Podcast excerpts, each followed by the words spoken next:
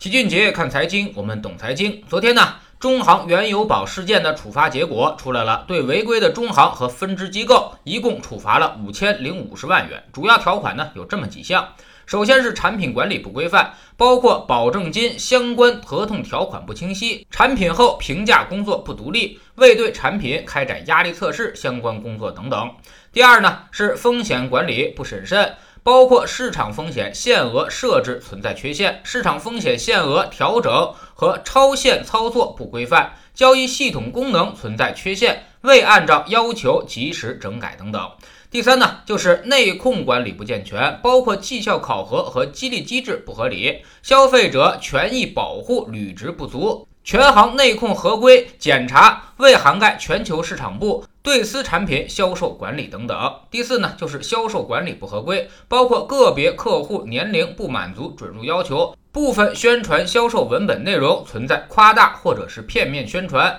采取赠送实物等方式销售产品等等。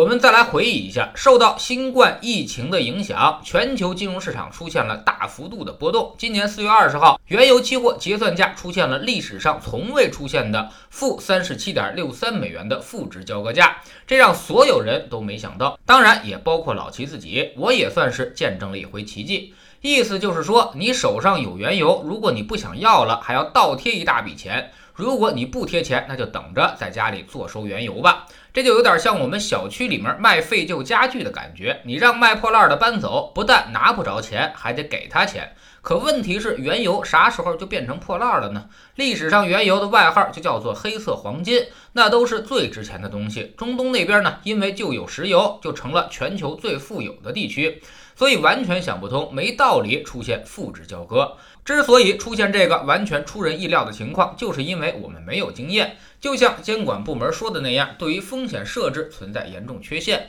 未对产品压力测试。国际炒家知道你手上拿了大量的仓位，因为交割原油那是需要运输和存储能力的，而中行显然不具备这个交割能力。别的几个大行都是提前闪人了，就中行拿到了最后，所以国际炒家狙击，最后时刻嘎空你，才出现了负值交割的奇迹。有些国内投资者在原油一分钱的时候买进去抄底了，结果发现巨亏，买一万块钱的原油，最后呢可能会亏掉一套房子，所以最后大家都不干了，这谁赔得起呢？后来中行跳出来息事宁人，说负值就算了，我自己来赔。投资者那方面呢，就以出资承担损失，绝大部分人在这样一场大的动荡中都亏掉了八成以上。后来大家实在是太愤怒了，说什么的都有，说中行这个根本就是个对赌盘。也就是拿着你的钱，根本就不往国际上报盘，你亏的就是他赚的，你赚的呢就是他亏的。但是说句公道话，大家的愤怒老齐可以理解，但是对赌盘其实也很牵强。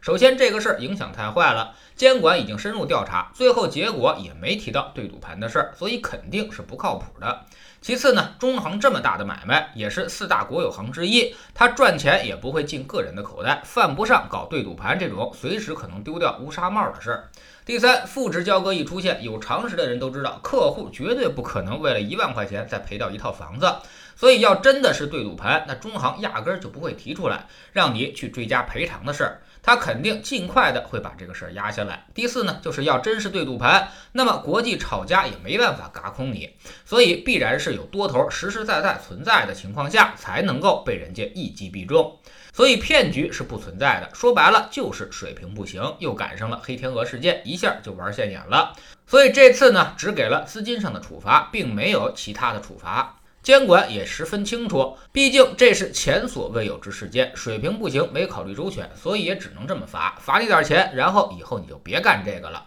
不过大家普遍是不满意的，认为这个处罚力度是不够的，造成了这么坏的影响，才罚了五千多万，跟罚酒三杯没什么区别。但仔细想想，其实处罚并不止于此，中行自己也把负值交割的那一部分钱都给兜底了，而且还在百分之二十的保证金以下给予了差异化赔偿。相当于已经分摊掉了投资者的一大部分损失，我的责任我都承担。按照你们所理解的，我能够做到最好的方式。进行核算，有失误的地方我全赔。所以这就算是典型的坦白从宽了，认错态度呢还是比较好的。而且也没有什么重大的过失，顶多呢也就算是夸大宣传，没有匹配正常风险，这也确实罪不至死。有些朋友说应该返还投资者的钱，这其实呢就有点过了。能够投原油的，而且又是在原油暴跌之后去抄底的，基本上呢都算是投机者，所以风险教育也是必不可少的。必要的风险还是要让投资者自己承担。如果投资赚了钱就是老子英明神武，赔了钱就让银行兜底还本儿，那么天下哪有这样的好事呢？你以为是找开发商买楼呢？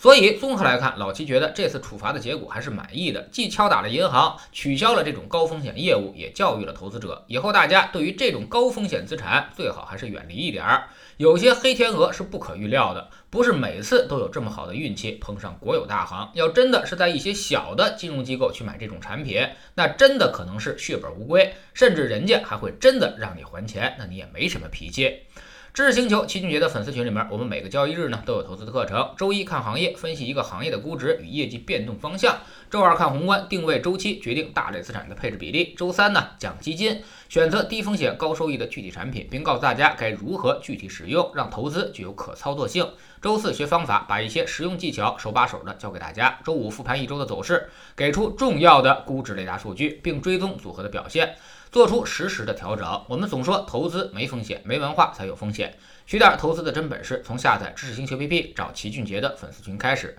在这里呢，我们要让赚钱变成一种常态，让你明明白白知道钱到底是怎么赚到的。二零一八年星球建立到现在，跟着老齐做投资的朋友，少说也赚到了百分之五十以上了。更重要的是，你自己已经在明显提高。知识星球老齐的读书圈里，我们正在讲约翰伯格的书《坚守》。昨天呢，我们说到了，其实指数基金有很多的玩法，比如跟资产配置的逻辑结合在一起，其实就创造了一个更加稳健的投资产品，也深受投资者喜爱。但从咱们这儿来说，其实呢，产品还严重不足。未来指数投资还有很多的花样可以做，都能够切切实实的为投资者带来安全稳定的收益，远比大家现在买那些不靠谱的产品强得多。知识星球找老齐的读书圈，每天十分钟语音，一年为您带来五十本财经类书籍的精读和精讲。现在加入之前讲过的一百八十本书，您全都可以收听收看。算下来，每本语音书呢，才不到一块五毛钱。读书圈学习读万卷书，粉丝群实践行万里路，各自独立运营也单独付费，千万不要走错了。苹果用户请到老齐的读书圈同名公众号里面扫描二维码加入，